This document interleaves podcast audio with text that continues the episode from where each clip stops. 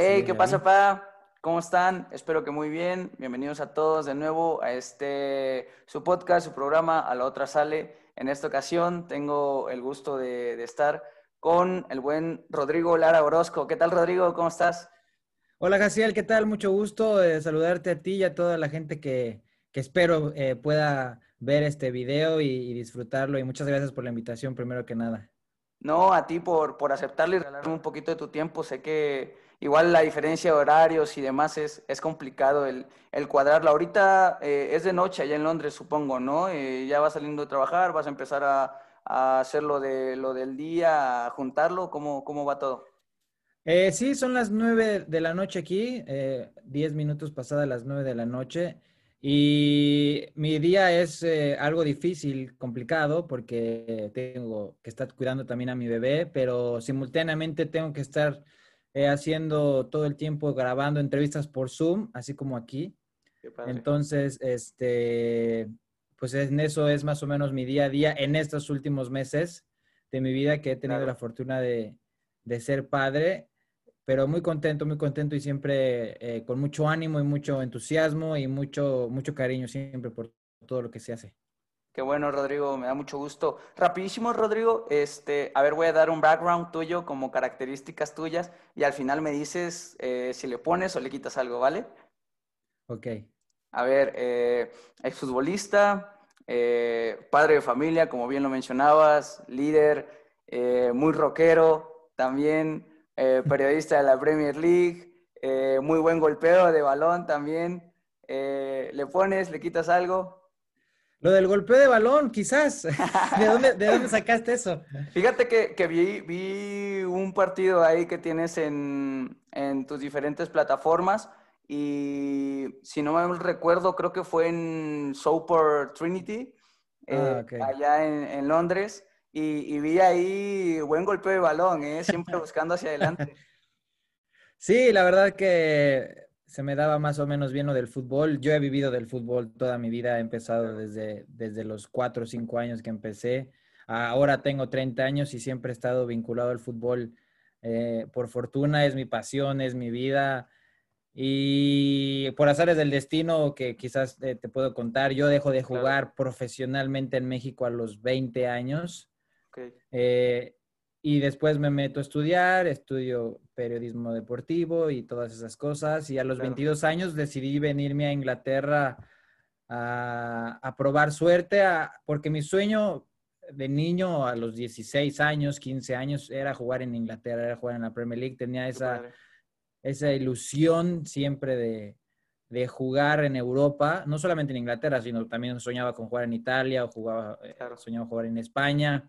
No se me dio quizás como, como jugador, pero encontré una salvación a los 21 años, 22 años, en que dije que podía seguir viviendo del fútbol, pero a lo mejor ya no como futbolista, ¿no? Vinculado en otras cosas, trabajando a lo mejor en los medios, a lo, mejor en una empresa, eh, no sé, como Coca-Cola o no sé, cosas así, ¿no? Pero vinculadas al fútbol. Entonces, eso me, me, abrió las puertas y decidí venirme a Inglaterra, primero que nada, a prepararme mejor para, para aprender bien el inglés.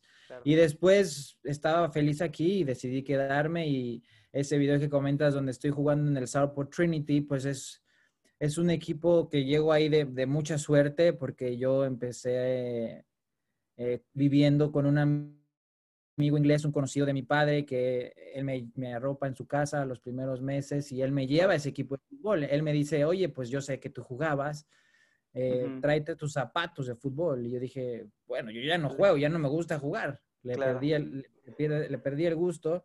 Pero lo bueno, los, los, traje porque dije, bueno, en algún momento quizás eh, voy a ser amigos, ¿no? Tengo que, tengo que abrirme camino y conocer gente y, y entonces lo hice así y me llevó a ese equipo, que era un equipo semiprofesional. Y la verdad fue una experiencia muy bonita, fue una experiencia inolvidable el haber estado eh, jugando pues en el fútbol inglés de verdad, ¿no? Digo, no era nada glamoroso, no era la Premier League, no era la Championship, pero era el fútbol de, de verdad, el fútbol de, de, los trabajadores, de la clase obrera, donde el nivel era de mucho roce, muy físico y, sí, sí, sí y además está rodeado de puro inglés en un vestidor, pues estaba viviendo mi sueño de la infancia y ha sido una de las épocas más bonitas de mi vida que nunca se me va a olvidar.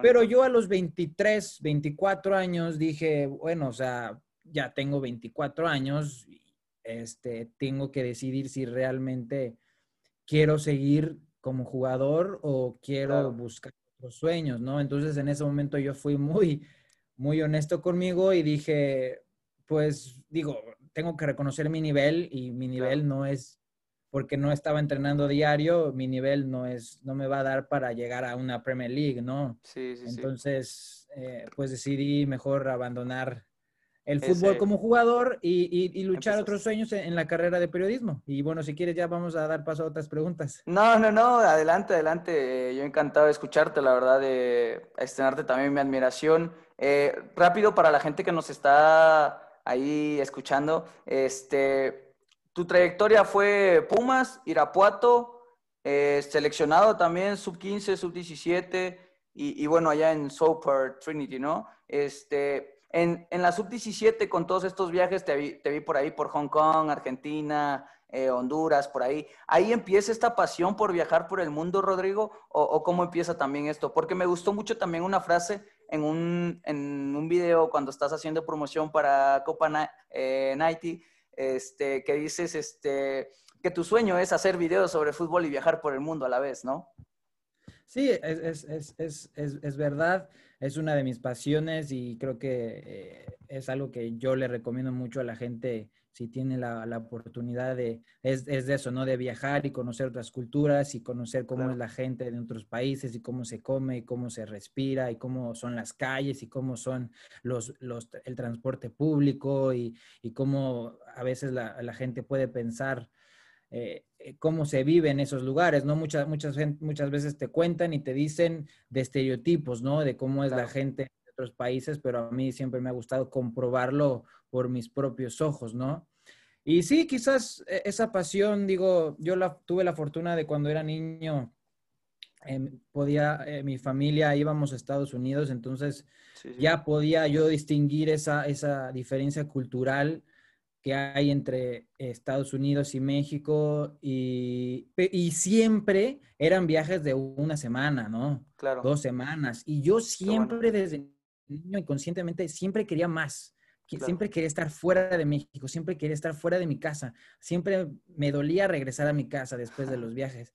Claro. Y cuando me toca ser futbolista, eh, que tengo todas esas experiencias que ya has mencionado, que me tocó ir a Hong Kong y me tocó ir a Japón y, en España y en Sudamérica y Estados Unidos, pues son, son, son, son privilegios y son sueños que, que yo vivía en ese momento, que ahora los valoro con más con más eh, orgullo eh, que en ese entonces, obviamente porque eres muy inmaduro cuando tienes 15, 17 años, pero ahora los valoro muchísimo esos viajes.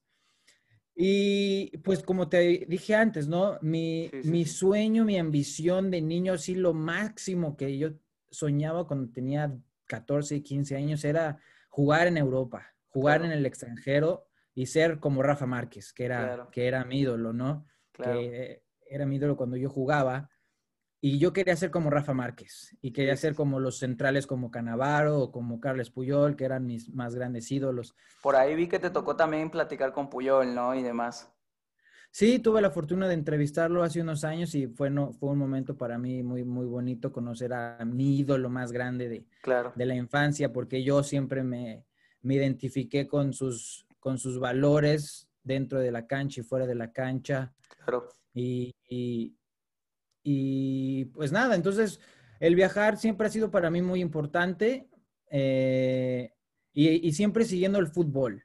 Sí, sí, Yo la verdad, eh, quizá como te dijo, cuando era niño me tocaban los viajes de mi familia y eran vacaciones, pero una vez que ya tenía más de 10 años para adelante, nunca tuve un viaje que fuera de vacaciones. Siempre fueron viajes para ir a torneos, para ir a, competir. Eh, no eran viajes de ir a, a, disfrutar más que nada toda la cultura, ¿no? Exactamente. Entonces, cuando ya estaba más grande, cuando estaba aquí en Inglaterra y ya era más independiente y te, encontré mi primer trabajo, que a lo mejor esto no lo sabes, pero no lo sabe mucha gente porque a lo mejor nunca le he dado tanta difusión, pero ¿cómo, ¿Cómo me mantengo aquí en Inglaterra? ¿Cómo me permite vivir todos estos años? Pues mi primer trabajo fue, fue de albañil. Ah, ¿en serio? Fue de albañil, el entrenador de este equipo, Southport Trinity.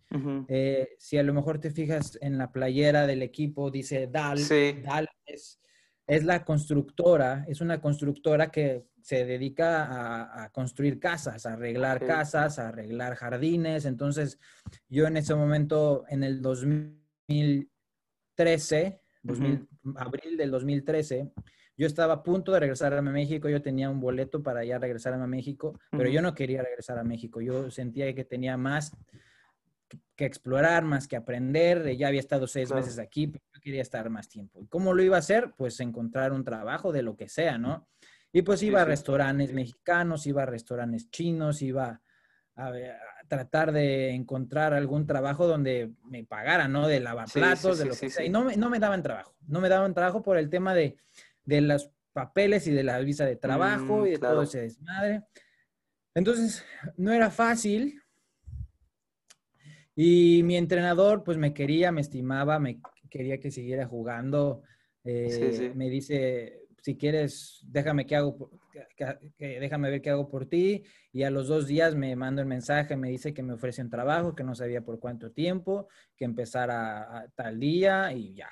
Y yo dije, bueno, yo no sabía nada de yo no sabía ni agarrar un martillo, ni nada de eso. ¿Y, ¿Y, cómo fue eso, eso, esos inicios en, en, ese, en ese mundo, digamos, de, de la construcción? Eh, ahora sí que supongo aprendiste todo de, de, literal de, la primera mano, ¿no? Exactamente, no, sí, la verdad que ha sido la mejor experiencia de mi vida, te lo puedo decir, porque eh, me pude conocer muy dentro de mí, pude explotar todas mis cualidades como persona mentalmente, físicamente, intelectualmente, espiritualmente. Fue, fue uno, unos años, fueron dos años, fue del, estoy hablando del, del 2013, abril del 2013 hasta claro. septiembre del 2014, que estoy trabajando de albañil. Entonces, entre, trabajaba de albañil de hoy 8 a 5 y a las 6, de, de, 6 a 8 entrenábamos los martes y los jueves, pero para eso eran unas jornadas donde me tenía que matar el lomo. Claro, me imagino. ¿Eran de 8 horas las jornadas, perdón? Sí, sí, de 8 horas. Claro. Eh, entonces, pues eran unas eran unas madrizas. y luego en el invierno hay muchísimo frío y me tienes ahí arriba en los techos quitando tejas y limpiando alcantarillas y metiéndome debajo de las casas a instalar eh, tuberías y limpiando el cemento, el concreto, eh, ayudando de todo en la construcción y eh, digo, esto es, es una historia muy, muy bonita Qué bueno. Que nunca se me va a olvidar. Tengo muchas fotos, tengo mucha documentación ahí. Y eso me permite vivir en Inglaterra. Eso me permite estar aquí y ganaba muy poco. Yo, ganaba como 200 libras a la semana, que son como 4 mil pesos a la semana. De eso, De, haciendo ese trabajo, me los daban así en efectivo. Me decían, órale, toma aquí. Aquí están. También era como, era como mi pago por jugar fútbol. Claro.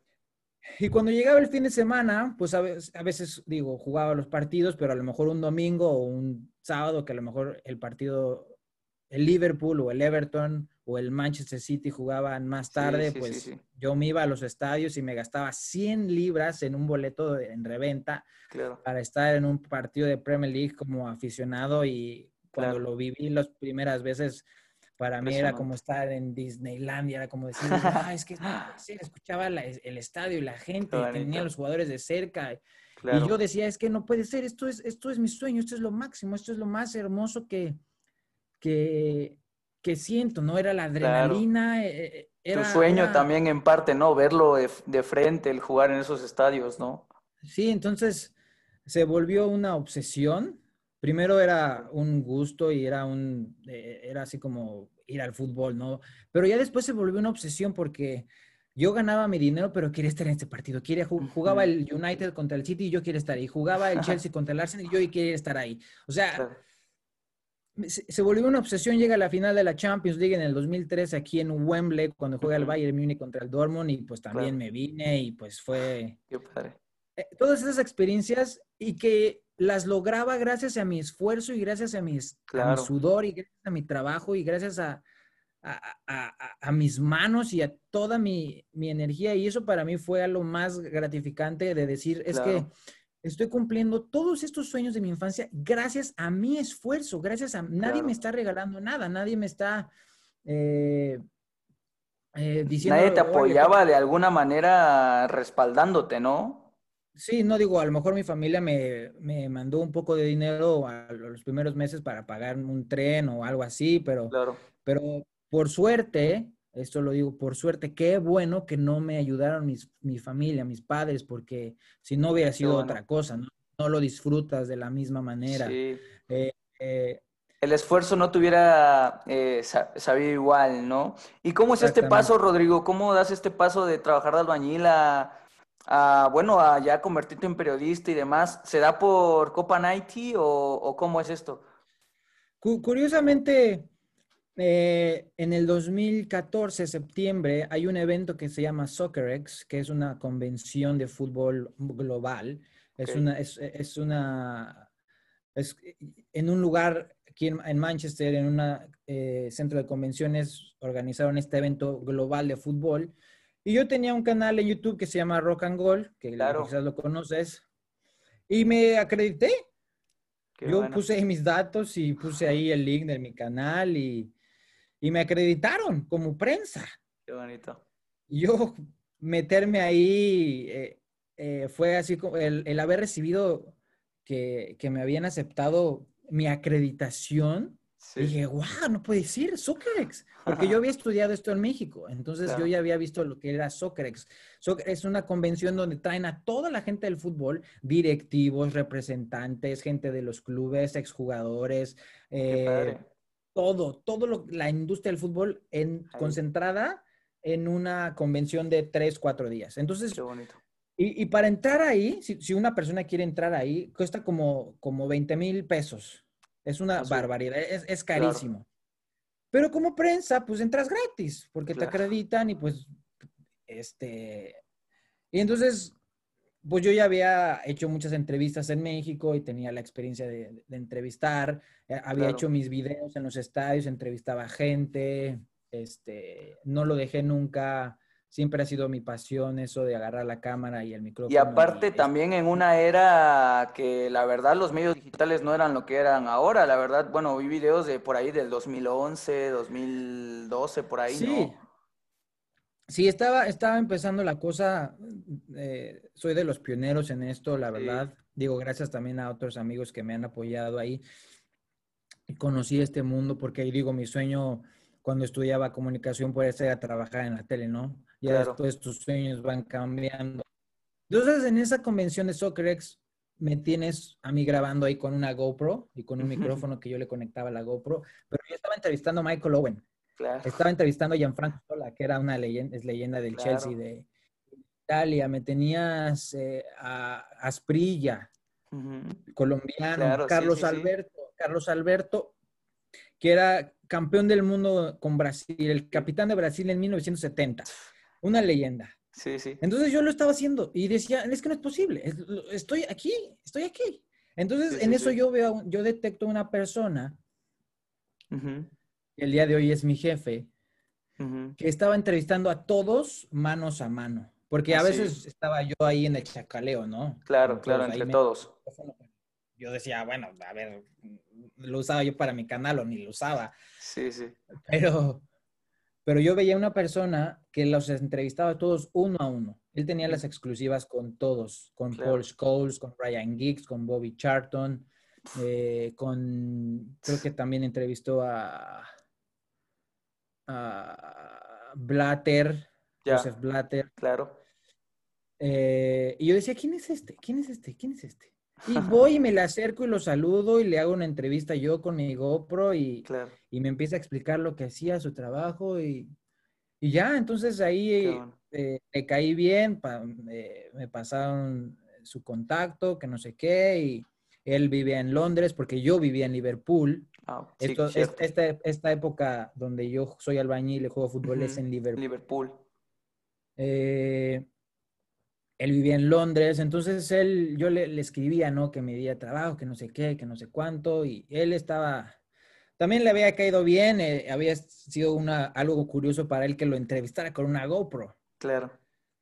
Y ya, entonces, por azares del destino, él me empieza, me- yo me mudo a Londres, para hacerte el cuarto corto, Claro. me mudo a Londres y me empieza a dar trabajo, un poquito de esto, un poquito de aquello. Me Qué bonito. acredita, me da una, me saca una acreditación de Premier League. Y Qué yo decía, wow, wow, decía, no, pues, o sea, ni siquiera Sí. trabajo en la empresa, ya me sacó una tarjeta de, una tarjeta de prensa, ¿no? Decía, wow. Claro. Entonces, y luego, eh, para otra cosa, en, en el 2014 juega Real Madrid, viene el Real Madrid contra el Liverpool y le meten 3-0. Sí. Y yo había pagado como 150 dólares, 150 libras, como 3 mil pesos. Y me había tocado un lugar horrible ahí en el estadio Anfield. Tenía el techo y no veía casi nada más que los zapatos de los jugadores. Y decía, es que ya, ya, ya- me gastaba mucho dinero. Todo lo que trabajaba me lo gastaba en el fútbol. Sí, sí. Era un vicio. Y entonces ese día yo dije, es que ya estoy cansado de estar gastando dinero, ya no quiero estar aquí, ya quiero estar en la prensa, quiero estar allá, quiero estar allá. No sé Claro. cómo le voy a hacer, pero, pero voy a estar allá. Y pasa un año, no sé, unos cuantos meses, y yo ya este trabajo de albañil pues ya era muy difícil, era muy pesado, porque yo ya había Claro. vivido de Socrex, entonces ese día también me cambió, ¿no? Me cambió. Yo decía, Claro. es que está muy bonito, esto está muy padre, me están apoyando, sí, pero yo puedo hacer más cosas. Est- Esto, no es mi mundo, mi mundo es allá, mi mundo es el fútbol, claro. mi mundo son cámara, los jugadores, los, eso es mi mundo, eso, de ahí soy yo. Claro. Entonces me, me acreditan y mi primer partido que me toca trabajar eh, fue un West Brom contra Crystal Palace en el 2016, o sea, dos años después, dos años me tocó Sí, estar ahí sí. chingando, chingando, chingando, Sí, sí. chingando. Haciendo pequeñas cositas nada más con ellos. Haciendo pequeñas cositas, sobre todo de cámara, sobre Claro. todo grabando, Ya. grabando la conferencia de prensa o grabando un poquito de color, un poquito de entrevistas con la gente y le- les gustaba eso, lo que hacía, eso. Y así me empezaron a dar y más y más y más oportunidades y, y, este, hasta que pues ya me hicieron más oficial Claro. en la, en la empresa y es una agencia que, que tiene 75 años cubriendo el deporte. Sí. No, qué No padre. solamente fútbol, sino Ah, eso te iba a eh, preguntar. cricket y rugby. Ahorita ya solo se hace fútbol, Qué padre. y, pero antes eran solamente periodistas escritos de periódicos. Ok. Y ahora pues ya todo es digital, entonces ahora todas las cosas, todos los reportes que hacen se mandan digital. Claro. Entonces, eh, he, he ayudado a la, a la compañía en esta evolución también de, de, de- de pasar a, la- a las redes sociales y a todo lo digital. Y, y pues ha sido muy bonito, muy satisfactorio porque pues después de todo lo que había, te he contado y, Claro. y siendo mexicano y que todos sean ingleses y, Sí, y sí, que sí. siga yo estando ahí y, y- y que me sigan contemplando y que, pues es, es muy bonito porque ha sido mucho trabajo, mucho esfuerzo. Sí, sí. Y, Me imagino. y pues, Y aparte también con esta, con toda esta experiencia que tú ya traías de Rock and Gold, eh, si no mal recuerdo, por ahí tenías alrededor de 57 mil seguidores y con entrevistas muy buenas. Tipo, tenías personalidades desde Jared Borghetti, Cuauhtémoc Blanco, que bueno, tuviste la oportunidad de jugar con él. Por ahí, si no mal recuerdo, Chucho Ramírez y demás, ¿no? sí, También a- sí, sí, era- aportabas por este lado a la empresa a darle este, esta evolución que comentas. Claro, porque como dices, ya, ya tenía experiencia de muchas cosas eh, y digo, pues el fútbol siempre ha sido mi pasión y ahora pues me toca hacerlo con, con los entrenadores y jugadores ahora de, de aquí de, de la Premier League. Y, pero siempre, nunca he tratado de dejar mis proyectos personales, ¿no? Porque, Sí, sí. Digo, lo- el otro trabajo, pues es la hora, es, es mi trabajo y es lo que me da de comer y trae Claro. para pagar la renta y para tratar de cuidar a la familia. Claro. Pero siempre mis proyectos personales son los que, pues, me, me llenan de satisfacción, son los que, eh, sí, tu trabajo está padre, pero a veces es importante tener tus cosas, algo como, por ejemplo, tú ahorita tienes este, este proyecto que entrevistas o lo haces cada vez que quieres o cuando tú quieras, porque el día de mañana a lo mejor vas a tener algún otro trabajo y a lo mejor no te va a estar, no te va a estar gustando que te digan cómo se tiene que hacer, cómo se puede hacer. Claro. Entonces, eh, por eso yo siempre he tratado de tener mis, mis escaparates de mis proyectos personales y, y por eso es importante. Qué padre, Rodrigo. Eh, me da mucho gusto. Eh, ¿Notas diferencias entre el Rodrigo futbolista y el Rodrigo periodista? Digo, en cuestión de, de, las actividades, obviamente, pero en cuestión de las características de tu evolución también como persona. Sí, obviamente. Digo, creo que siempre se tiene que evolucionar en esta vida. No, no soy la misma persona de hace 10 años, ¿no? O de hace 5 años, o de hace 15 años. Digo, siempre me gusta mantener mi esencia, siempre quiero que me digan que sigo siendo el mismo, que me sigo viendo igual, o que sigo pensando igual, que siempre solamente es, fútbol. Eh, nunca quiero cambiar eso, porque si cambio, si el fútbol ya no es mi vida, pues ya no sé, no sé qué sea, porque el fútbol es para mí todo. Eh, mi, pobre esposa no le gusta el fútbol nada. Nada me soporta todos los días hablar y hablar y hablar y hablar de fútbol. Y digo, eh, por eso la quiero tanto y la admiro y la amo porque ella me ha cuidado y me escucha y me ha entendido y ella es una parte muy importante de, mi vida. Claro. Pero, pero digo, sí, soy, soy diferente hace 10 años y, y, sigo, y, y soy igual porque por esa dedicación y esa determinación y esos huevos que hay que tener en la vida, claro. esas cosas me las enseñó el fútbol. Qué y, lindo. Y si no fuera por el fútbol, no sería la persona que hoy soy en día. Entonces, ese aguantar, ese sacrificar, ese picar piedra y ese seguir luchando y no te detengas y Aparte ahora también en tu, en tu faceta, perdón, de padre, este, también pues te cambia, te revoluciona todo el mundo, ¿no? Por, y ahora sí que como, como dicen por ahí, pues si no quieres cambiar, pues vas a cambiar eh, aunque no quieras, ¿no? Sí, eh, nos estamos, estamos en ese proceso, nos estamos adaptando eh, en eso de ser padre, pero digo, lo estoy disfrutando muchísimo, creo que soy privilegiado y bendecido de, poder estar con mi bebé todos los días gracias a todo este desmadre mundial. Sí, hombre, sí, sí, sí. Eh, a, mí me cayó, la verdad, de perlas, eh, no, me, no, me, no me quejo. Claro. Eh, lo único malo, pues, es de que los, la gente dejó de ir al estadio. Sí. Yo dejé de ir con frecuencia, pero en lo personal eh, he podido disfrutar mucho tiempo con mi hijo, con mi bebé y estoy con él y lo cuido y, le canto todo el tiempo canciones de fútbol. Qué bonito. Rodrigo, después de, cumplir estos sueños que me platicabas, después de cumplir tus metas también, ¿qué viene para Rodrigo Lara? ¿Qué, se plantea? ¿Qué, qué has pensado?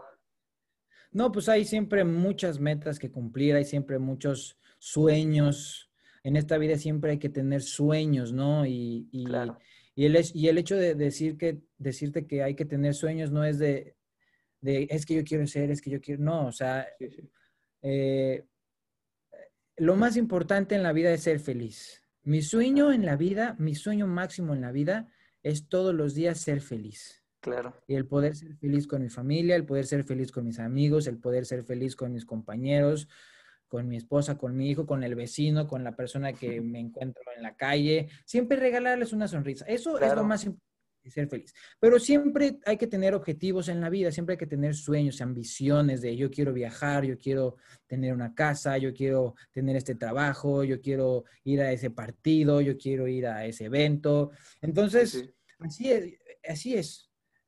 Por fortuna, la pelota nunca deja de rodar. Entonces, y también siempre, da revancha, ¿no?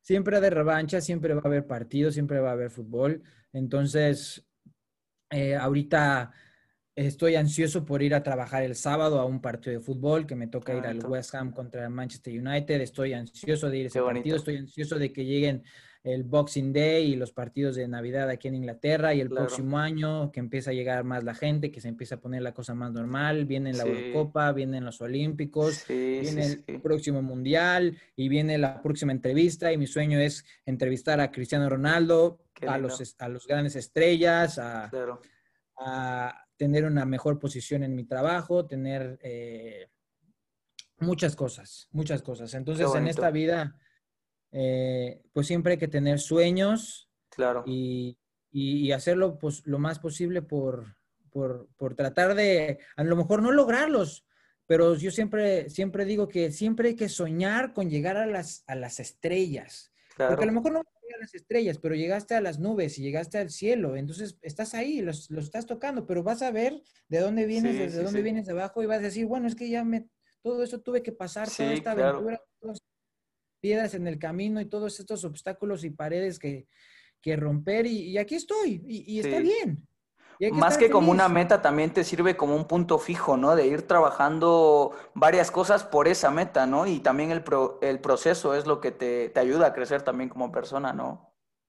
Así es, entonces el, el proceso es, es el éxito y es el aprendizaje y es evolucionar. Claro. Pero siempre, siempre ser feliz y siempre disfrutarlo y siempre meterle mucho determinación y muchos huevos a todo.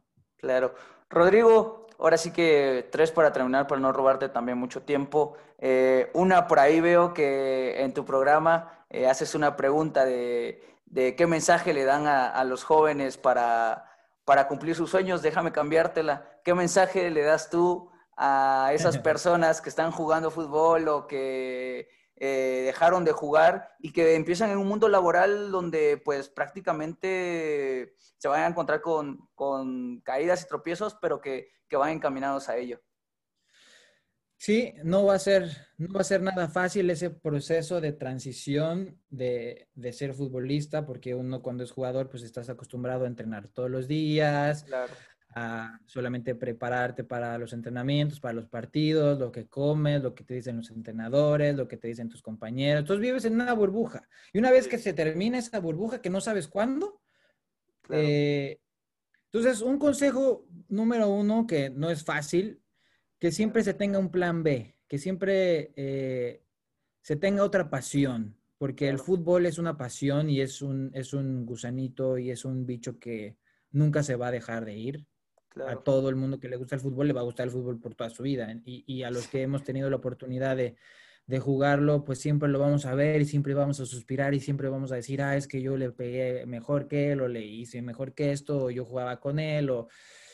Eh, siempre va a vivir ahí porque siempre vive conmigo. pero que siempre se aprenda, que siempre se encuentre otro camino, se encuentre otra pasión. Yo la encontré en, en la comunicación, en el periodismo es una cosa que también, que también me gusta. También sacaste un eh, máster, ¿no? De administración y negocios eh, internacionales o futbolísticos por ahí. Sí, sí, sí. Cuando dejo de jugar, eh, estudio en una escuela que se llama Raúl del Campo, donde hice dos carreras, una de comunicador de cronista deportivo y otra de comunicador en radio y televisión. Y a la par hice un máster de negocios y administración del fútbol en el mm. Instituto Johan Cruyff, que es donde se me, a mí se me abrió el foco, ¿no? Qué bonito. Donde yo también estuve abierto a hacer otras cosas, ¿no? Porque a lo mejor cuando eres futbolista, pues eres futbolista, ¿no? Y no piensas en otra cosa y quieres que no tienes la capacidad de hacer otra cosa porque a lo mejor no estudiaste antes o porque a lo mejor no conoces pero todo el mundo tiene la capacidad de hacer miles de cosas, millones de cosas. Todo el mundo, nadie, nadie, nadie en esta vida tiene excusas de no salir adelante. Todo el mundo, digo, no todo el mundo, pero todo el mundo tiene un cerebro, dos ojos, dos manos, dos piernas. Entonces, esas cosas hay que valorarlas siempre. Entonces, personas que, que tengan ese privilegio de tener dos ojos, dos manos, dos piernas, una nariz, puedes hacer todo. Puedes, eh, no tienes límites. El, ser humano no tiene límites. Sí. aparte, el, encasillarte en solo una cosa, pues te limita a no hacer eh, pues, otras cosas que te pueden beneficiar. Por ejemplo, si solamente dices, pues soy futbolista, pues sí, pero a lo mejor tienes la habilidad para comunicar, o a lo mejor tienes la habilidad para otras cosas, o a lo mejor y lo tuyo es la radiodifusión, como dices, ¿no? Sí, encontrar encontrar otra pasión, ¿no? Encontrar otra cosa que te guste, es lo más importante, otra cosa que te guste, porque, pues sí, a lo mejor eres futbolista y eso es lo que más te gustaba, pero a lo mejor terminas de, en una oficina, ¿no? Y no te gusta. Sí, claro. O sea, está más difícil la cosa. Entonces, lo más importante es encontrar algo que te guste, algo que te apasione y, buscar la manera de, vivir lo, de ello y que te traiga una un regreso económico y que te, puedas tener un salario y que te pueda llenar de satisfacciones de muchas maneras. Y, eso, entonces, Qué bonito. Es, muy complejo, es muy, es muy extenso, es muy largo, sí, sí, sí. Pero, pero ese consejo para hacerlo corto, pues es de encontrar otra pasión, ¿no? Si eres jugador, pues eh, si, tienes 18 años, 17 años, pues pensar que el fútbol nunca va a ser para toda su vida. Yo cuando tenía 17 años, yo ya sabía, yo, yo ya tenía claro, yo decía, el día que no sea futbolista, el día que me retire, sea a los 20 años, sea a los 25, sea a los 30, a los 38, voy a trabajar en la televisión. Qué bonito. Voy a narrar, voy a hablar de fútbol, voy a agarrar el micrófono. Lo tenía claro, por suerte. Claro. Por suerte tenía esa, esa, esa suerte de saberlo. Me decían muchos profesores de mis escuelas, estudia, prepárate, tienes que tener una carrera universitaria, bla, bla, bla, bla, bla. Siempre te lo van a decir. Pero uno como es jugador, se siente guapo, se siente inmortal, se siente el que... A mí no me va a pasar. No me va a pasar. A mí me pasó a los 20, me llegó a los 20. Claro. Y fue un golpe muy duro. Pero reaccioné a tiempo, me tardé unas semanas en estar muy, muy, muy agüitado. Claro. Pero dije, bueno, voy a estudiar y voy a empezar a hacer entrevistas y, a ver qué pasa y a ver qué sale. Y ya tengo 10 años de estar agarrando una cámara y eh, haciendo una entrevista de, lo que sea. Qué bonito, qué bonito, de verdad, gracias. Eh, se agradecen un montón tus, tus palabras, Rodrigo. Este, igual una, ya para terminar, ¿hay una pregunta que te hubiese gustado que te hiciera? Lo que tú quieras, si quieres, pregúntame otra, no pasa nada. tengo tiempo. Perfecto, perfecto, porque la verdad sí, sí tenía varias ideas que quiero desarrollar. Por ahí vi un partido donde... Más, tenemos 15, 15, minutos más, Ok, perfecto, perfecto, perfecto. Por ahí, bueno, quiero comenzar primero el... Te vas, como mencionabas, esta apuesta a, Inglaterra, a aprender idiomas, a un, otra cultura también desconocida y, y, todo esto. ¿Cómo tomas esa decisión de, bueno, agarro mis cosas, me voy a aprender idiomas y allá veo qué hago? ¿Así fue? No, como te dije, o sea, yo, yo cuando jugaba fútbol, yo siempre decía, yo voy a vivir en Inglaterra. En algún punto de mi vida voy a vivir en Inglaterra. Y va a ser como jugador. yo, yo me veía como jugador debutar en Pumas y llegar a la selección, como Héctor Moreno, una carrera similar a la de Héctor Moreno. y que me, y que me lleve un equipo, no sé, como el Blackburn o como el Crystal Palace o el West Ham, ¿no? Y después ya salto al Manchester United o a Liverpool, ¿no? Eso era, eso era mi sueño. Claro. Y no es, ya no fue así. Entonces, cuando tengo 22 años, esto es chistoso porque yo tenía una novia de Irapuato, entonces ella era muy estudiosa, ella era de ir a la escuela, sus papás eran de que siempre lo, más importante era lo académico y tenía el novio futbolista, ¿no? Que no sabía nada. claro. Solo pensaba en fútbol. Sí, sí. Y yo no tenía prepa, entonces la, la, mamá de esta niña siempre me estaba rompiendo las, las bolas de que estudiara la prepa y porque ella había vivido en Alemania y hablaba como cuatro idiomas, entonces siempre me, me rompían las bolas. Te exigía. Entonces ella estaba enamorada de Alemania y yo estaba enamorado de Inglaterra porque por el fútbol y por los Beatles y por muchas otras influencias también familiar por Inglaterra. Entonces, ella estaba aferrada de que iba a ir a vivir a Alemania. Y yo, yo, decía, no, yo voy, a ir a Inglaterra. Nos tenemos que encontrar en algún punto, no sé qué. Sí, sí. Y así fue. Entonces, eh, me termina, esta novia me termina, me corta en, en abril 2012, antes de los Juegos Olímpicos de Londres. Sí, sí. Entonces, yo en ese, en ese, en esos Juegos Olímpicos de Londres, pues yo los veo en mi casa, ¿no? Sí. veo, veo la inauguración y veo todo el desmadre. México gana la medalla de oro de fútbol y, sí. y decía, la puta madre, yo tengo que estar ahí. Yo veía la ciudad, las imágenes, yo decía, no mames, es que ese es mi sueño, yo quiero, yo quiero estar ahí, yo quiero estar ahí. Entonces, pues junté todos mis ahorritos que pude. Claro. Y un día le dije a mi papá, oye, papá, me quiero ir a Inglaterra. Me voy a ir a Inglaterra, apóyame con algo que puedas. Eh, ya investigué, investigué una escuela de inglés.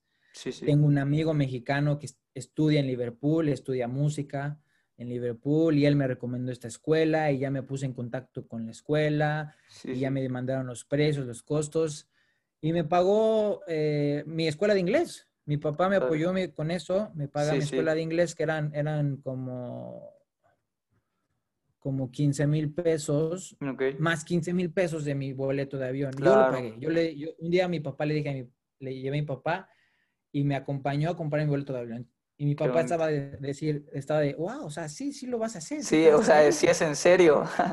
sí. Y ya llegó este, pues, octubre del 2012. Eh, entonces te digo, me corta mi novia y yo le lloro dos semanas. Ella vive en Puebla. Claro, mira. Ajá. Ella, es de Irapuato, pero ella vivía en, la, ahí en Cholula porque estudiaba en la UTLAB. y, y, pues digo, ella cambia, ¿no? Ella empieza a vivir sola, la vida de universitaria, y a las fiestas, y digo, claro. Ya nos veíamos más seguido, pero también ella estaba más de fiesta y esas cosas. Sí, ya estaba en otra. Estaba en otra cosa. Cambia, normal. Sí, sí, sí. Y me termina y me rompe el corazón. Le lloro dos semanas y al día 16, 17, digo, puta madre, es que soy libre. Soy libre, por fin soy, por fin soy libre. Entonces, pues empecé a ahorrar y así me compré mi boleto de avión y así me vine y, y cuando llego y, contacto este, mi papá me ayuda con este contacto, me pago la escuela, ya tenía mi carta de aceptación de la escuela.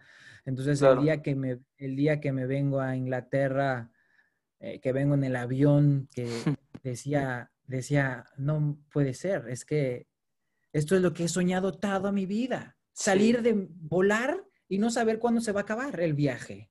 Claro. Porque siempre había bajado de decir, bueno, voy dos semanas y tengo un boleto de, regresar a México. sí, sí, sí, sí. Muy esporádico, ¿no? Sí. Pero cuando me vine hace ocho años, yo decía, es que no puede ser, por fin voy a cumplir mi sueño, por fin voy a volar, por fin voy a descubrir, por fin va a ser una aventura que no sé lo que va a pasar, pero... Claro. Pero vamos a darle, vamos a, vamos a hacerlo. Entonces, la primer, la primer, los primeros días que llego aquí a Inglaterra, Sí, sí. Digo, porque yo, yo ya había venido hace como dos años, como dos años antes, pero igual vine dos semanas, ¿no? Claro. Vine a un tanque con mi papá y... Pero esta vez venía a... Allá vivir, ¿no? Allá vivir. Quedarme al, Entonces me recibe un... Llego a Londres, al departamento de un amigo mexicano que él ya había tenido 10 años aquí, que me recomienda a una, otro amigo de México. Yo no lo conocía a él, pero me recomienda y Claro. Entonces llego a su casa y digo, wow, es que vives aquí en Londres, tienes tu casa, tu novia rusa. Decía, wow, es chingón. sí, sí, sí. Entonces al día siguiente, pues me dice, te presto mi bici y vete por Londres. Y fue lo mejor que me pudo haber hecho, porque así yo agarré su bici y me fui a descubrir Londres en bici. Yo estaba así de, ah, eh, a ver. Claro. Me fui, en, mi, en el primer día me recorrí todo Londres, porque él vivía en el sur, y me fui hasta el norte, Wembley, que es como tres horas en bicicleta. Nadie Claro. sí, tres horas en bici ya. Por toda la ciudad. Yo estaba feliz, estaba motivado, porque decía, puta madre, ha sido una cosa muy, muy, muy bonita el, desde el primer día, ¿no? Entonces desde el primer día que, estoy aquí, pues ha sido, ha sido una aventura, ha sido muy divertido, ha sido, ha, habido momentos. Mucha gente me pregunta que si, que, que los sacrificios y que esto, le digo, es que no han sido sacrificios porque, porque es algo que yo he decidido y es algo que yo me he enfrentado y es algo que yo he luchado y es algo que he salido adelante y he intentado y he intentado, he intentado, he intentado. Por ejemplo, me han rechazado de muchísimos trabajos, a lo mejor por la nacionalidad, por el idioma. Antes no tenía el permiso y los papeles de trabajo y ahí en mi sueño a morir era trabajar con los de Copa 90. Sí, porque yo decía, wow, es que esto hacen lo que yo hago, pero de manera profesional, ¿no? Y yo quería estar ahí. Sí, sí, sí, Al final yo me llevé una gran, gran decepción con ellos, lo, te digo, o sea, muy, muy eh, la gente no lo sabe, pero eh, la compañía siempre está cambiando de manos y de gente diferente. ¿De que venden la compañía y demás eso?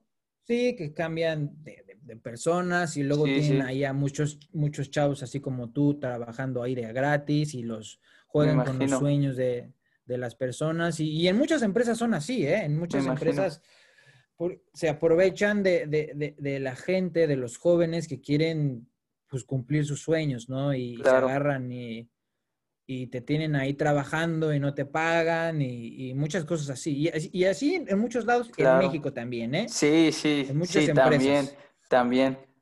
Se suele ver mucho eso. Y ahora sí que esta, esta parte mala, pero ahora sí déjame recordar un recuerdo más o menos bonito. Cuando metes ese, ese gol con Copa Nighty contra Spencer's FC, algo así, creo que se llamaba el otro equipo, que a mí me gusta mucho decir que, el fútbol es de circunstancias, más los goles, ¿no? Por ejemplo, en ese partido iban perdiendo 2-1, dan, empatan 2-2 y luego, si no mal recuerdo, por ahí te tiran un centro, cabeceas, metes el gol. También, ¿cómo fue esa emoción para ti? Sí, fue bonito, fue bonito, fue una, fue una, fue una experiencia ahí bonita. Yo la verdad jugaba, ya no me, ya no me encantaba jugar. Pero yo estaba jugando más que nada ahí para, para relacionarme, para que me tomaran en cuenta, para que supieran que, que existo, para, para que me vieran ser parte de Para alzar la mano, ¿no? Y todo eso. Exactamente, exactamente. Rodrigo, y si me permites, perdón, preguntarte. claro, claro, déjame, claro. Déjame, antes de que preguntes la siguiente, claro. Eh, que haga la siguiente pregunta, he tenido goles más bonitos, porque ya me ha tocado. Eh, eh, ese partido era importante, pero ya no lo es. Claro. Porque ya me ha tocado meter goles y jugar en Stamford Bridge. sí, claro. Claro, vi una foto por ahí. Esos, esos momentos son, más importantes y son muchísimo más memorables que ese gol de, Copa 90 y, y, el haber jugado en Wembley y, el haber jugado en Stamford Bridge con periodistas después de que me fracturé mi pierna hace cuatro años Ah, ¿en serio? No sabía eso. Jugando, jugando con periodistas, sí. Eh, igual en, el, en, un parque, igual ahí me tienes jugando para hacer relaciones. Ya no me gustaba jugar tanto. Claro. Y me fracturo mi pierna y la, eh, la tibia y peroné. Tengo una, vara gigante en mi pierna y, no podía caminar y bla, bla, bla. Entonces la primera vez que vuelvo a jugar es como a los dos años, pero es en Stanford Bridge y es en Wembley. Y esos son. ¿Tuviste la oportunidad de marcar en alguno de estos dos? En Stanford Bridge fallé un penal y en Wembley anoté un penal. Qué bonito, qué bonito. ¿Qué tal esa experiencia de, prácticamente ver uno de tus sueños cumplidos, jugar en un estadio eh, de, Londres, más en estos míticos que, que son también de grandes? Sí, digo, pues yo no, no, no lo podía creer, ¿no? Yo aproveché al máximo para tomarme fotos, para tomarme video y este, digo, y jugar con puros, también pura gente local, ¿no? Puros ingleses. Yo soy el, soy el único extranjero normalmente en esos, en esos eventos. Soy, soy parte de, de, la Asociación de Periodistas de aquí en Inglaterra. Déjate, te voy a presumir. Claro, claro, por favor. A ver si lo encuentro aquí. Gracias a la gente que nos sigue escuchando por ahí. Eh, si les está gustando, dejen los comentarios, un like y, de verdad gracias. No, no, no, gracias. Entonces, este, este librito, Ajá. si puedes ver ahí, sí, sí, sí. es la asociación de, periodistas sí. con Jordan Henderson en la, la portada. En la portada. Y aquí tienes todos los todos los periodistas que hay en Inglaterra. está.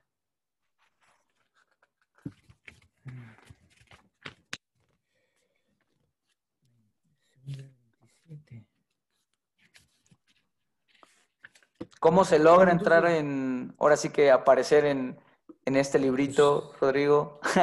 Pues chingándole, chingándole. Mira nada más, Rodrigo Lara, claro. Y luego, ¿y este lo conoces? Gary Lineker. ¿Jugó en el United? Gary Lineker es el, es el campeón goleador del Mundial de México 1986. 86. Y él, es, y él es el que dice la frase, el fútbol es un deporte que se juega 11 contra 11, donde siempre los alemanes ganan. claro, claro, famosísima frase.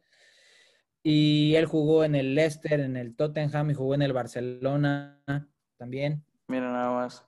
Mira nada más. y, ahorita, y ahorita es el es la imagen más importante de la BBC, es comentarista y trabaja en la televisión y es un es una persona muy muy importante en el fútbol de Inglaterra y mi nombre está ahí en la misma página de ese libro. Sí, y por eso digo es es muy bonito y... Son estas pequeñas también recompensas que tiene todo tu esfuerzo, ¿no? Desde trabajar de, albañil, de luego buscar una forma de mantenerte también viviendo allá, ¿no? ¿No los ves como una, una recompensa a todo ese esfuerzo, a todo ese sudor?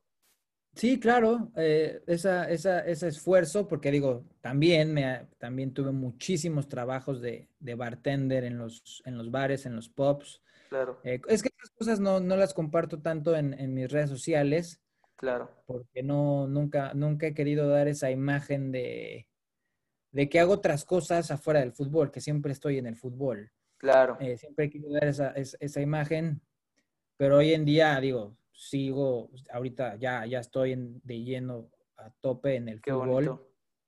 Pero muchos años que hacía dos cosas, que trabajaba de esto para sobrevivir y para mantenerme y para pagarme mis viajes también. Claro pero para que me sostenieran para, cumplir mi sueño. Claro, y aparte supongo estos trabajos te permitieron ir también, por ahí vi que te fuiste a, una Eurocopa, te fuiste a, Brasil y bueno, además partes del mundo, ¿no? Sí, exactamente. Gracias a mis pequeños trabajos, a mis pequeños eh, grandes esfuerzos y sacrificios y, y, pues de que me he rompido, me he roto el lomo a todo y, y pues gracias a, mis esfuerzos no, no, es que trabaje en una productora o que trabaje en una compañía o en una empresa donde pues todo te lo dan fácil y te mandan al mundial y, y te mandan a la euro y, pues ya he podido estar en dos mundiales, estuve en Brasil 2014, estuve en Rusia, estuve en la Eurocopa del 2016, he estado en tres finales de Champions League, he estado en muchísimos partidos de Champions League y de Premier League y pues mi sueño es viajar y conocer estadios del fútbol. Claro, en una ocasión también te tocó cubrir a, pie de campo un partido de Champions League o ya varios también, ¿no? Te he visto por ahí. Sí, sí he tenido la fortuna de, trabajar. Me he hecho yo eh, también esto como freelancer, de que trabajas para varias empresas y, me ha estado, me ha tocado estar ahí también para varias televisoras este, apoyándolas. Qué bonito. Eh, a, nivel de campo. Y esa es una de mis, de, mis metas, ¿no? Ser, ser más eh, reconocido y ser más, tener esa posición de, estar a pie de campo en, en partidos tanto de Premier League como de Champions League. Pues ojalá se dé, ojalá se dé, Rodrigo. Eh, seguramente con el camino y con la dedicación que le pones a las cosas se va a dar. Y ahora, Rodrigo, si me permites este, preguntarte por qué pierdes, empiezas a perder esta pasión por el fútbol, decepciones de, todos los malos tratos que se vive aquí en el fútbol mexicano, de, todas estas pues, culeradas, se tienen que decir así, que, hacen los clubes o, por qué se da esto. Sí, digo, la historia es muy, muy larga, es muy compleja pero para hacerte la corta, yo cuando tengo 19 años estoy en Pumas y yo estaba, estaba muy inmaduro eh, y me quiero ir, me quiero ir a otro equipo. Eh, y también mi papá me decía que buscara otro equipo y sí. entonces la, mala o buena la fortuna de, de que quise salir de Pumas. Después de haber estado nueve años, ahí me decían que, me quedara, que me aguantara, que yo iba a tener mi oportunidad, que... pero yo me quería ir a otro equipo, ¿no? Porque ya quería debutar en primera división y te vuelves loco. ¿Quién piensas que ya estás listo? Pero pues no es así, ¿no? Sí, sí, sí. Estoy, estoy diciendo que yo tenía mucha inmadurez para pensar eso. Te crees que ya estás listo, pero todavía no estás listo. Sí, sí. Eh, y se me hace muy fácil salirme, irme, ya no regresar y irme a buscar, irme a buscar eh, puertas en otros equipos, ¿no? Y en eso yo conozco a un, un representante, nunca tuve un representante, yo no sabía ni qué pedo, pero mi papá y me decía, órale, sigue, ahí sigue. Entonces, eh, fíjate, chistosamente, me consigue irme al Puebla. Mira. Entonces ahí me tienes yendo al Puebla. Y esto es cuando empieza por primera vez los torneos sub-20. Mm, claro. Cuando eh, recién empezaban, ¿no? Porque antes eran reservas y demás. Sí. Entonces, en el Puebla siempre ha sido un desorden ese equipo. Sí. Entonces, a mí se me hace muy fácil de decir es que si vengo de Pumas, que es una institución grande, con grandes, con muchos equipos y unas grandes fuerzas básicas y es una institución, llegar al Puebla es papita. Claro. Fácil. Nada más tienen dos equipos y como 30 jugadores.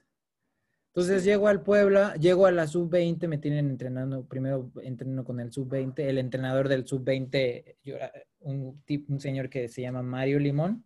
Claro, claro, claro. Sí, famosísimo acá en Puebla. Ese güey, pues me dice, no, es que tú no estás para nosotros, tú tienes que irte con el primer equipo, que no sé qué. Y entonces ya me, man, ya, me, ya, me mandan al primer equipo con el uh claro. Entonces ahí me mandan ya a entrenar con el primer equipo. Y el, un, el primer entrenamiento hacemos interescuadras y yo era defensa central. Yo toda mi vida jugué de defensa central. Claro. Y se les ocurre ponerme de carrilero por izquierda. ¿Pero eres derecho? Sí, ¿no? Sí, soy, soy derecho, soy derecho. Claro. Me ponen de, me ponen de carrilero por izquierda. y me gritaba el chelis en cara, en cara, que no sé qué, desborda. Y pues yo era un pinche tronco. sí. Jugabas fácil. Sí, jugaba fácil y ya, a mí me gustaba meter putazos y defender y romperla y cabecear, no estar desbordando, no era mi, no era mi Y al final del entrenamiento, la verdad no lo hago bien, no lo hago bien no, no estaba esperando yo creo que a un Roberto Carlos, a un Andrés Guardado o yo qué sé. Pues no, no juego bien y me manda a decir con su auxiliar que ya no regrese. Que me corta, me corta, me dice ah, que, que, ya no regrese. Y yo le digo a este auxiliar que se llamaba Walter Fleitas. Fleitas, me suena. Ese pendejo. dice, no, pues ya no regreses, ya, ya, no ya el Cheli ya no te quiere. Ya, sí, sí, sí. tu casa. Y yo le digo, es que yo no juego en esa posición, déjame irle a decir al Chelis que yo no juego en esa posición. Y me dice, no, no, no, no, si le vas a decir al Chelis a mí me va a cagar, ya, eso es una orden de él, que no sé cuánto. La puta madre. Sí, y ahora. el pinche Puebla caguengue. día sí, sí, que me ven jugar, ya me dicen que no. Claro. Y pues ya me voy a mi casa. Entonces, ya, me, tenían viviendo en un hotel, ahí habían contratado a Borghetti y al Pescadito Ruiz. Entonces comía yo con ellos ahí como, como me llevó este representante. Claro. Entonces, y me lleva al América este representante. Ok.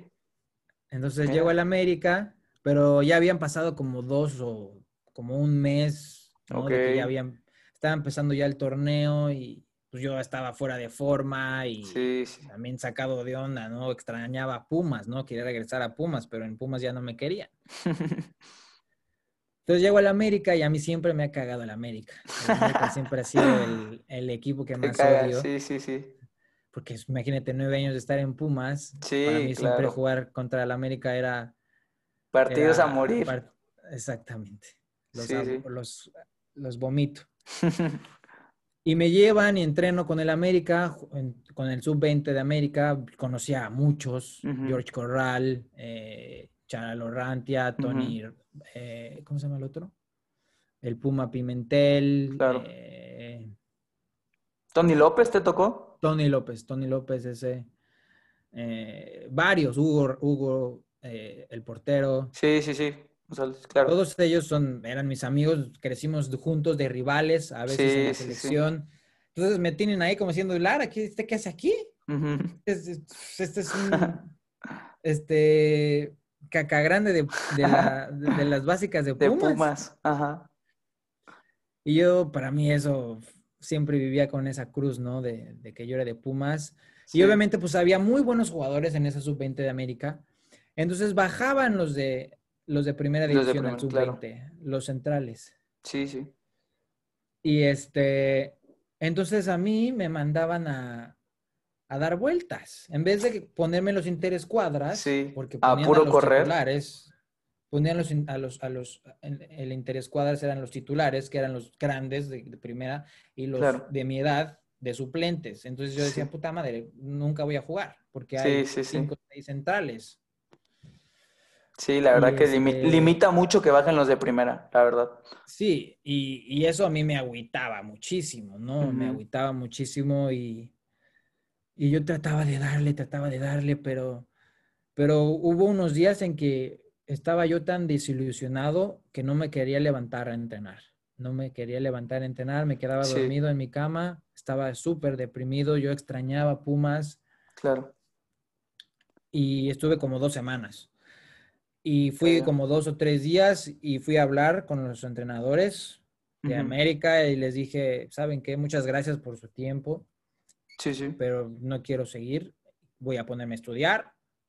Sí, sí. Y, y así fue. Entonces, este representante que me había llevado al Puebla, que conocía muy bien al Chelis y que me había llevado a América, me dice, ay, no mames, estás muy pinche pendejo. ¿Y tú? Sí.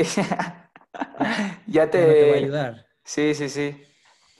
¿Y, él mismo te lleva a Irapuato? No, no, no. Ahí tú la buscaste tú. Sí, sí, porque mi mamá vive en San Miguel de Allende, Guanajuato, y tengo un tío que vive en Irapuato. Entonces un día fuimos a verlo y un día vi al estadio. Pero en todos estos meses, pues yo ya había dejado de jugar. Claro. Ya el torneo había empezado, me quedé sin jugar. Sí, sí, sí.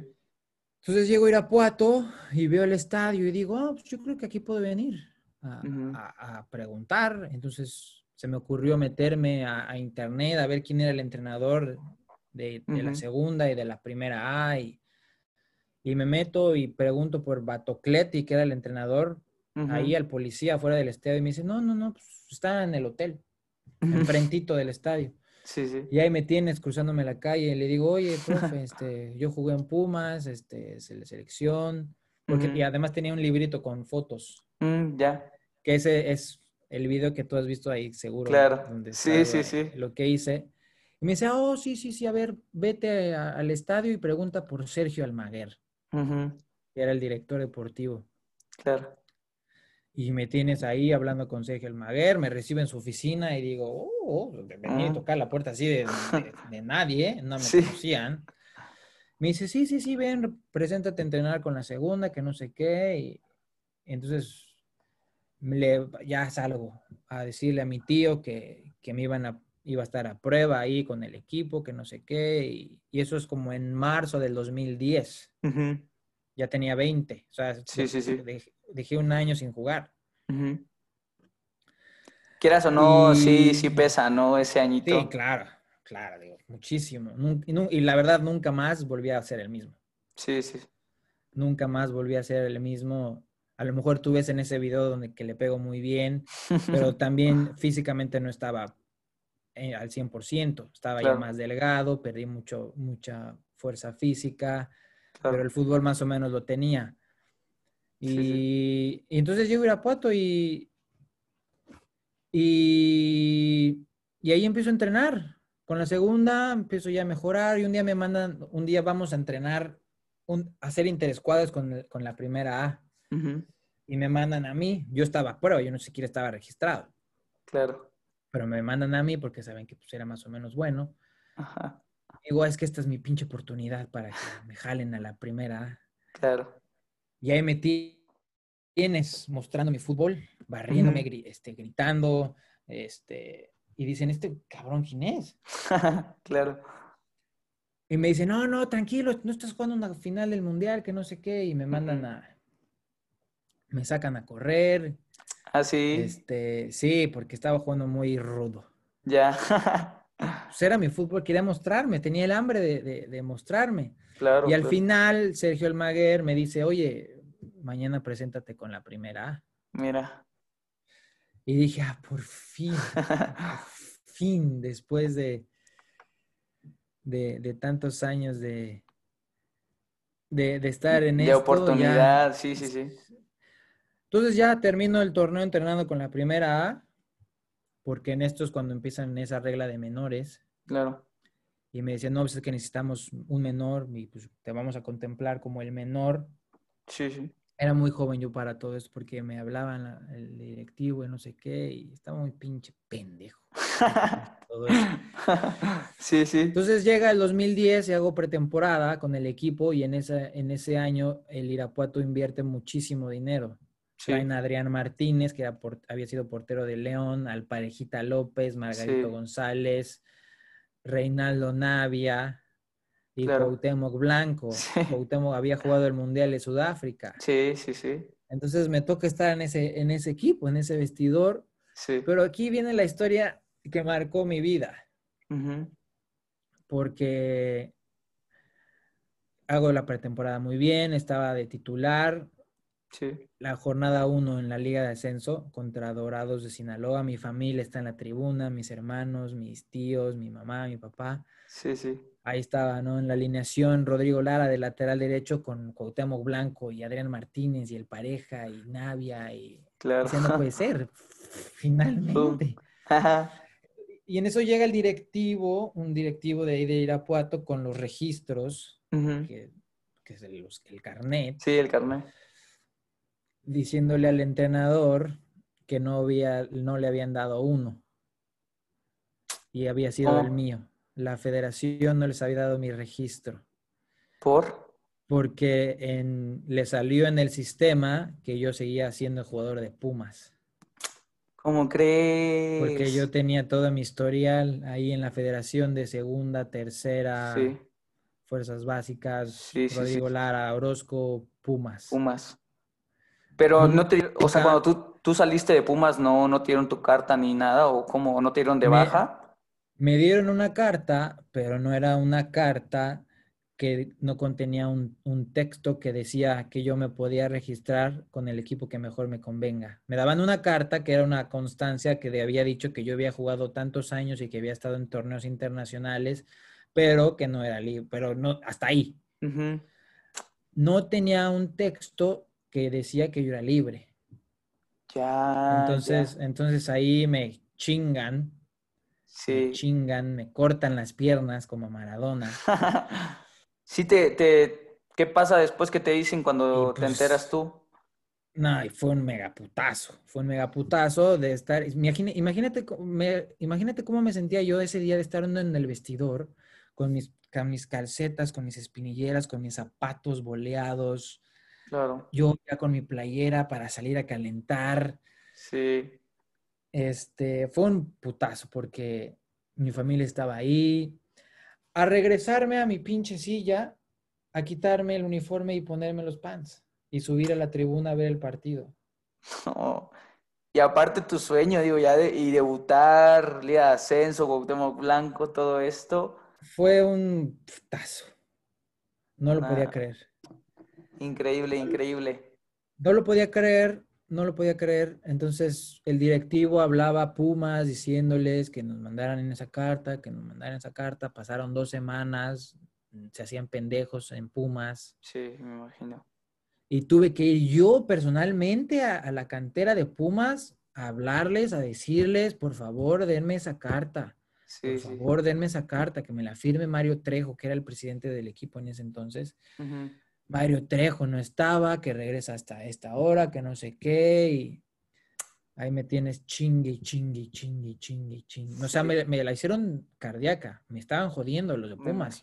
Sí, sí, sí. Por haberlos mandado a, la chingada, no me dejaron ser libre. Sí, sí, sí, totalmente. Después de que, de que me decían que me querían, que esto, pues sí, sí, sí jugando ¿Y, ¿Y, cuánto tiempo tardó? ¿Te la dieron? Ah, bueno, para empezar, ¿te la dieron? Porque luego se ponen... Pues ese día sí pasó como un mes. Pasó como un mes porque pasaron como dos semanas Ajá. en que tuve que yo personalmente, entonces pasaron como otras dos semanas donde me tienes a mí todos los días chingue, chingue, chingue. Y me hablaba el entrenador del Irapuato, ¿qué pasó? ¿Qué pasó? ¿Qué pasó? O sea, que no me la dan, no me la dan, no me la dan, no me la dan. O sea, yo haciéndolo todo solito. No era de que un club se comunicara con el otro y ya lo hicieran, ni siquiera, eh, no era nadie. Sí, sí, era un jugador de 20 años que no tenía un nombre todavía en primera división. Sí, sí, sí. Y pues me la hacen de cardíaca y ahí me, ya me la dan finalmente. Y ahí me tienes, yo voy a la federación, ahí en la calle de Colima, en la, colonia Roma, en las oficinas de la Federación Mexicana de Fútbol, a registrarme yo como jugador. Nadie hace eso, ningún jugador va a ese registrar. No, la verdad que no. Entonces, ahí me tienes en la federación registrándome, un pinche desmadre. Estaba cansado, estaba cansado de tanto. Me imagino. Eh, y al final ya me dan mi registro. Me dan mi registro y ya regreso a ir a Irapuato. Pero yo para eso, pues yo ya estaba físicamente, mentalmente muy golpeado. Sí, ya cansado también, ¿no? Muy agüitado y pues imagínate, muy inmaduro también y no me pagaban muy bien y Sí, sí. Pues era difícil, era difícil. Total, entonces me mandan a jugar con la segunda. Y para mí era. Y luego la segunda de Irapuato, pues le toca jugar contra otros equipos de ahí más o menos de la zona, en unas canchas de mierda, en unas canchas sí. mientras que el equipo pues está viajando a Tijuana, está viajando a Aguascalientes, está viajando a este, León, ¿no? Entonces, a veces viajaba, pero no jugaba. Claro nada más me toca jugar un partido, me toca jugar contra... No, mentira, el partido que iba a debutar eran contra los alacranes de Durango. El partido que juego, que juego como 10 minutos, al final es contra Dorados de Sinaloa. y, y, cuando vamos a jugar a Tijuana, yo conocí a Joaquín del Olmo, que había sido mi entrenador en Pumas y me conoce y no sé qué, y le digo, oye, déjame venir, chance, dame la oportunidad de venir a Tijuana. Y acaba el torneo, Tijuana es campeón, es cuando tienen medio boleto primera división. Claro. Entonces ahí me tienes otra vez pidiendo mis papeles en Irapuato, peleándome otra vez. Sí, sí, sí. Para ir a los pinches cholos de Tijuana. claro. Tuve seis meses, o sea, oficial estuve seis meses en Irapuato. Y cuando llego a Tijuana, a la pretemporada, el equipo viene de ser campeón, llega la Navidad, estamos haciendo la pretemporada, me, sentía muy bien, físicamente estaba muy bien. Claro. Estaba, estaba con el preparador físico que me conocía. Y un día jugamos, el 31 de diciembre jugamos contra un equipo de San Diego. Jugó muy bien. Sí. Pero tenían a otro chico que era 91, yo soy 90, otro chico 91 que él había sido, eh, él es un, había tenido un proceso de fuerzas básicas ahí de Tijuana, mm. entonces va a ser como, si me, si me registraban a mí, le iba a quitar el supuesto a él. Entonces me llega, Joaquín del Olmo y me dice, oye, no te vamos a poder registrar, pero te podemos mandar a los, a los murciélagos de Guamuchil, Sinaloa, a la segunda. Y yo les dije, no mames, madre. Sí, sí, sí. Ya con todo este proceso de pelearte y todo eso. No, deja de eso, o sea, fue muy difícil, sí, pero porque yo dos, tres años antes, yo estaba de seleccionado juvenil, ¿no? Yo estaba en la sub-15, estaba en la sub-17, era el capitán de Pumas, de mi categoría, capitán de la selección. Sí. Eh, y pues haber llegado a esas instancias, algo estaba haciendo mal. Sí. Y pues sí, digo, fui yo también muy tonto en haberme querido salir de aquí, salir de acá. Me, me quedaba como el perro de las dos tortas, ¿no? Sí, sí, sí. Y pues termino asqueado, termino muy decepcionado, muy triste. Ese día, ese 31 de diciembre del 2010, tiro mis zapatos de fútbol a la basura del estadio caliente, mis espinilleras, no quería saber nada del fútbol, quería regresar a mi casa, quería llorar. Sí, sí, sí. Fue muy, fue muy duro, fue muy difícil. Imagino. Este. Aparte, quieras o no, estando en ese mundo tienes cierto ego, ¿estás de acuerdo? Cierto Sí, dices, pues ya estuve aquí, ya estuve acá y que ahora esté en un lugar donde, pues, ¿qué estoy haciendo aquí? Pues sí te preguntas muchas cosas, ¿no? Sí, entonces yo no sabía qué hacer de mi vida, porque yo tenía mi novia, esa que vivía en Irapuato, mi mamá en San Miguel de Allende, mi papá en la Ciudad de México y mi hermano en Las Vegas. Decía, ¿qué hago? ¿A dónde me voy? ¿Me voy a Las Vegas a trabajar de mesero con mi hermano? ¿Me voy a, con mi mamá a ver qué hago? A lo mejor en un café o me voy con mi novia a, vivir ahí de paseaperros o de mesero y no tengo escuela, no tengo prepa. Tenía 20 años y no tengo prepa. Este, entonces fue muy difícil. Pero en eso mi papá me dice, no, vente, aquí tienes tu casa, aquí tienes tu cama, aquí tienes tu cuarto, aquí vemos qué haces, te metes a estudiar, te metes en una universidad. Claro. Y, este, y eso, la verdad, fue un, fue un consuelo para mí. Me regreso a mi casa con mi padre. Y en eso voy al TEC de Monterrey. voy al TEC de Monterrey a jugar para que me den una beca con Miguel España pero me quedaba muy lejos de mi casa ir al TEC de Monterrey. Eran como dos horas para ir a entrenar. Este, sí. Y, y dije, no, perdón, pero no voy a estudiar en el TEC de Monterrey. Este, para mí hubiera sido relativamente más o menos fácil, pues que me aceptaran en el TEC de Monterrey, ¿no? Claro, claro. Una beca y estudiar ahí algo y estar con chicas guapas y estar en el ambiente universitario, pero no, no, no, no, no, no es... Tampoco era lo que buscabas, ¿no? No, no, no era lo que buscaba y...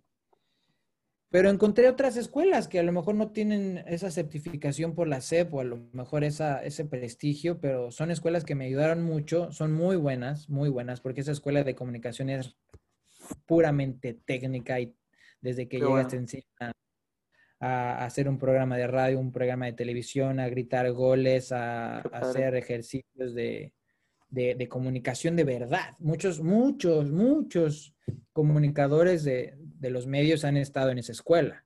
Claro. ¿Qué escuela es, perdón? Se llama Raúl del Campo. Ah, claro, claro, claro, sí, sí, sí la he escuchado. Entonces, ahí yo estuve, es una escuela técnica, pero es una escuela que pues me ayudó a, experimentar y a, tener esos conocimientos y que pues digo, no hice a lo mejor en tele o en radio, pero hoy en día pues son parecidos, ¿no? Entonces esa es mi, esa es mi, mi historia con el fútbol. Sí, y luego supongo que también la misma carrera te hace eh, volver a tenerle ese cariño, ¿no? El, el querer ya vivir... Eh, pues a pie de campo, como tú decías, entrevistando a, personalidades importantes dentro del fútbol, ¿no? Sí, sí. Eh, hace rato lo mencionabas, ¿no? Que es, una, es un ambiente de mucho ego. Sí. De mucho... Entonces, pues sí, eso ha sido como mi, mi, mi confort. Claro. De, de que siempre mi sueño era ser jugador pero ya ahora ya no es ser jugador, ahora ya mis sueños son otros, ¿no? Ahora ya mis sueños de, ego, de, claro. De, fútbol, pues ya no es ser en la cancha, pero es estar en un partido de fútbol igual, pero ahora entrevistando a los jugadores. Qué padre.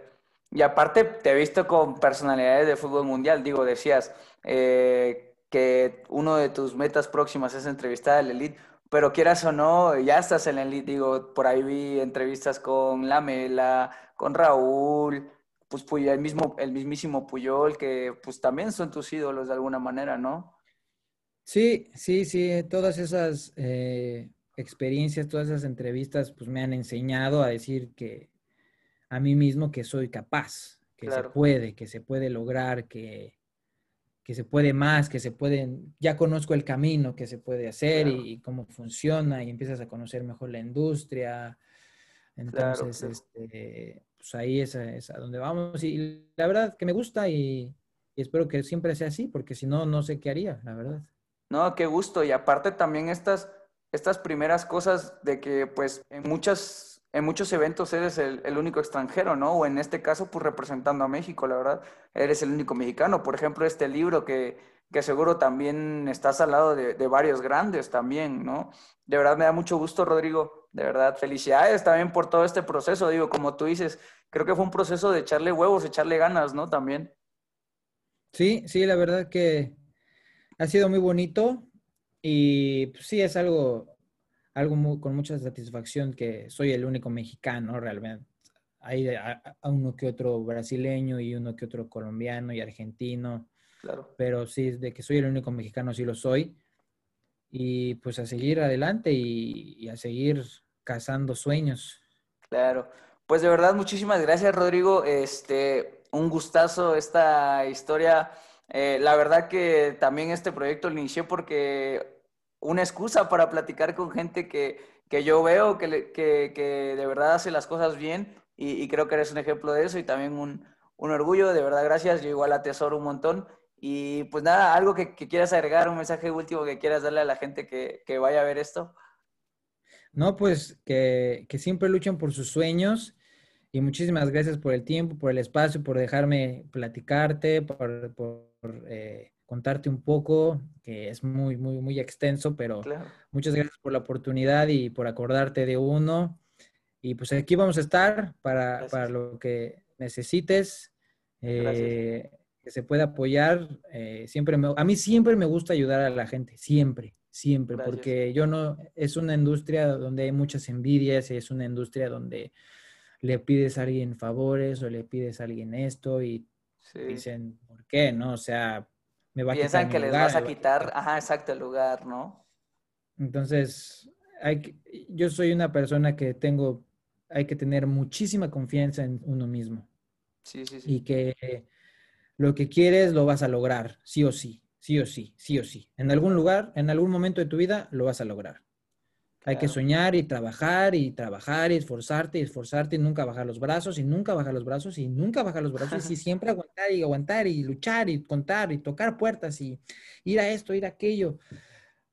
Eh, mover montañas para, para, lograr a lo que uno quiere y, solamente así es la vida. Para mí eso es la vida, que es talacharle y, y, luchar y trabajar y esforzarte y hasta que se te dé.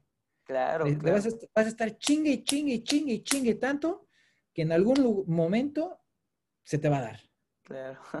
Exacto, es como ese meme, ¿no? Que dicen, chingale hasta que la vida diga, bueno, ya está, cabrón, ya ten, ya.